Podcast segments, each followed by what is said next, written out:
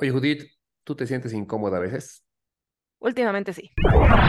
Hola, Radio Vaquitos. Bienvenidos a Radio Vaca, un programa de sabiduría práctica donde te damos consejos como se los daríamos a un amigo. Este programa busca crear conciencia en un mundo donde nos estamos olvidando de pensar y reflexionar. Conducido por Judith y Draco, expertos en nada. Y hoy, los expertos en nada agradecemos el patrocinio de Shell, una empresa que combate la crisis ambiental por medio de sus productos.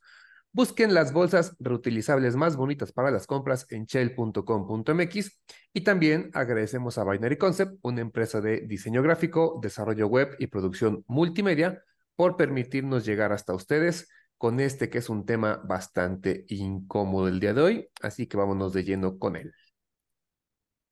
Pues bueno, Vaquitos, la incomodidad es una sensación que todos hemos experimentado.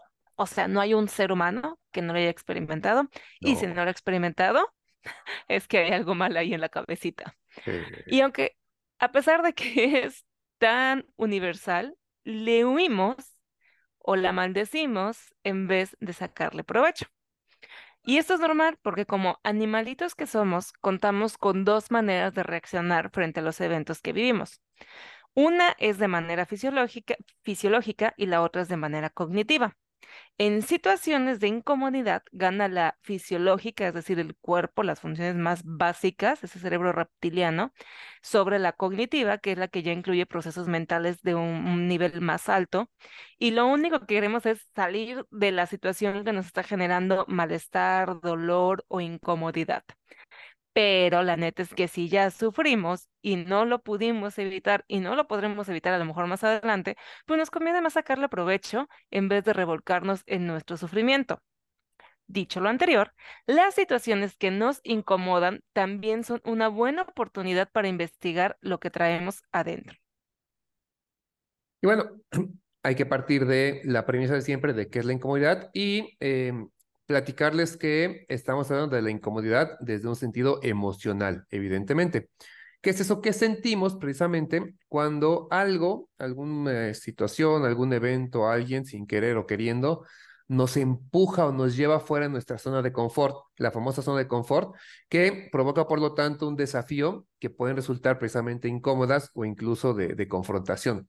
Entonces la incomodidad es eso, cuando algo nos saca de la zona de confort, cuando estamos tranquilos, cuando estamos confortables en algún momento, en algún espacio, eh, en algo de nuestro ser y algo nos saca de eso. Esa es la incomodidad de la que vamos a hablar hoy.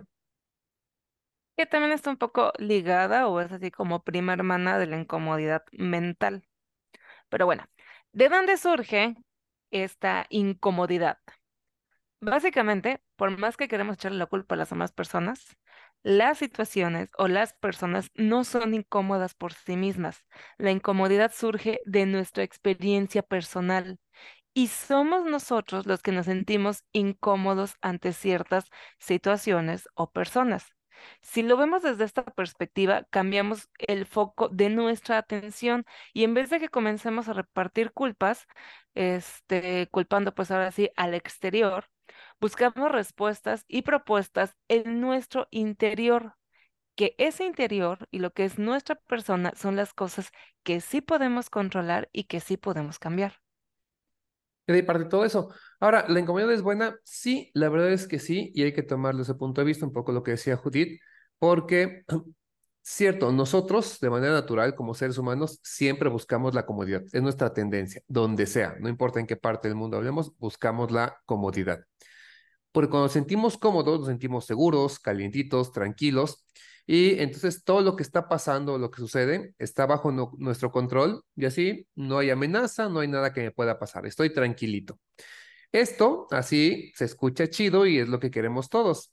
Sin embargo, recuerden que la tercera ley de la dracología dice que la vida no es justa y además, lo sabemos todos, la vida está llena de cambios, lo que va a evitar que podamos pertenecer siempre en este estado de comodidad. ¿Recuerdan cuando pasaron vez de primaria, secundaria, el no me quiero cambiar, no quejar a mis amigos y de secundaria, prepa, etcétera? Era incómodo, pero no tendrían estos nuevos amigos con los que conviven hoy si no hubieran pasado por ese proceso. Entonces, es necesario, pasa, ni siquiera lo podemos evitar. Ahora, es obvio que, y lo que decíamos, no es sano ni bueno el permanecer en la zona de confort, porque ahí nuestro mundo se va debilitando, lo limitamos. Les digo, piensen eso, que ya tuvieran 30 años y siguen en la primaria porque les da miedo este, conocer gente nueva. No, o sea, no, no funcionarían ya ahí, quedarían bien limitados en educación tan solo, ¿no? Entonces, es eso. Eh, no podemos permitir que nuestro mundo sea tan chiquito, nada más la parte cómoda, y que estemos limitados en este desarrollo y crecimiento. El crecimiento de nosotros como tal requiere un esfuerzo, una lucha por salir de esta zona de confort y así entrar en la que se le llama zona de aprendizaje. Al salir de mi zona de confort, entro a zona de aprendizaje. Les voy a dar un ejemplo rápido. La mayoría de las personas utilizan Windows. Cuando alguien dice, oye, pues este, prueba con la Mac, no, es que así no lo utilizo. No te digo que te cambies a Mac, o sea, no te digo que dejes de hacerlo, y también al revés, ¿eh? de Mac hacia Windows. Te digo, pase a zona de aprendizaje, o sea, prueba cómo se mueven las cosas, cómo se acomoda. Así aprendiste algo nuevo. No te vas a sentir cómodo con eso, pero así es como aprendemos. Aunque bueno, hay que tener cuidado porque siempre hay que encontrar un punto medio si no entramos a la zona de terror. En la zona de terror, todos nuestros instintos de autoprotección se activan y ya no estamos aprendiendo, estamos nada más defendiéndonos y tratando de salir adelante. Sí, entonces una cosa es que este, te digan, oye, pues ve probando la Mac, conócela, etcétera, y otra que digan, ¿sabes qué? Aquí está una Mac, el trabajo que es para mañana tienes que acabar hoy en eso. Ya es zona de terror y lloramos y no hacemos nada. No se trata de ese bloqueo, pero es bueno entender eso que la incomodidad nos ayuda a crecer, nos saca de la zona de confort, nos lleva a una zona de aprendizaje, de conocimiento nuevo, y así es como esta zona de confort se amplía y ahora es más grande porque la zona de aprendizaje se convierte nuevamente en zona de confort y volvemos a crecer con otra zona de aprendizaje y así vamos, como si fuera una onda que se va expandiendo y cada vez tenemos más cosas en la zona de confort. Y así es como funciona también nuestro cerebro, o sea, nuestras neuronas cada vez hacen más y más y más y más conexiones y dicen bienvenido todo. Pero bueno, ¿cómo aprender a lidiar con la incomodidad? Dejando precisamente de evitar las situaciones que nos resultan molestas o incómodas debemos permitirnos estar en ellas intentando encontrar las causas originales de esa sensación de incomodidad. O sea, ¿qué es lo que está pasando? ¿Qué tiene que ver conmigo? ¿Qué es lo que me está causando esa sensación de guacala? ¿Qué nos está diciendo de nosotros mismos? ¿Qué hay en el pasado o por qué está pasando esto? Y finalmente, esto implica también un poco hacernos responsables de que somos nosotros quienes experimentamos la sensación, teniendo en cuenta nuestra singularidad, o sea, eso que estamos sintiendo nada más nosotros de manera personal, lo cual implica experiencia, rasgos de personalidad, comportamiento, etc. Y entendiendo que solo nosotros lo podemos cambiar. Y ojo, por ejemplo, en el caso de personas tóxicas, no estamos diciendo soporten a la persona lo que estamos diciendo es, si te causa incomodidad, analiza qué es lo que hay atrás, todo lo demás, y si no puedes cambiar a la otra persona, pero sí puedes tú cambiar la relación que tú tienes con esa persona, muchas veces, por ejemplo, abriéndolas. Que eso también te llevaría a otra zona de incomodidad. Mucha gente sigue aguantando a personas tóxicas que son incómodas para ellos porque, aunque no lo crean, ya entraron en zona de confort, la zona de confort de no me caes bien. La zona de incomodidad sería, ¿sabes qué? Te tengo que decir que no me caes bien o tengo que abrirme de ese grupo, tengo que enfrentar el, después me vas a decir que ya no somos buenos amigos, etcétera, pero es eso, y es el cómo aprendemos. Y después con el tiempo ese aprendizaje será que la siguiente persona tóxica que se acerque a ti, lo vas a poder abrir bien fácilmente, va a estar mucho más tranquilo, enfocando en lo que realmente vale la pena. No es difícil, pero bueno, de, de pronto pasa esto. Entonces, ya casi para terminar, vamos a resumirlo como nos gusta en puntos. Tres puntos en este caso que nos van a decir cómo hacerle para aprender a permanecer en la incomodidad, o sea, no huirle a la incomodidad. Paso número uno, hay que afrontar ese malestar que surgió desde un principio ante esa situación que nos resulta molesta. Algo me incomodó, algo fue molesto, bueno, entonces de ahí tenemos que partir. Esto nos va a ayudar a romper con el hábito de eh, ignorarla, cortarla o disfrazarla porque si no después se va a convertir en una bola de nieve que genera un malestar mayor, o sea, va a estar cada vez más incómodo por no enfrentar tu incomodidad. Así que, no, acéptala, abrázala, entiéndela, empezamos por eso. Hay que afrontar que hay algo que nos está incomodando.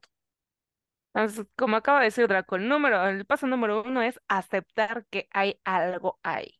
Ahora, ya que acepté que hay algo ahí, intentemos tomar conciencia de nuestro comportamiento y de las emociones que estamos sintiendo en ese momento para alertarnos de algo acerca de nosotros.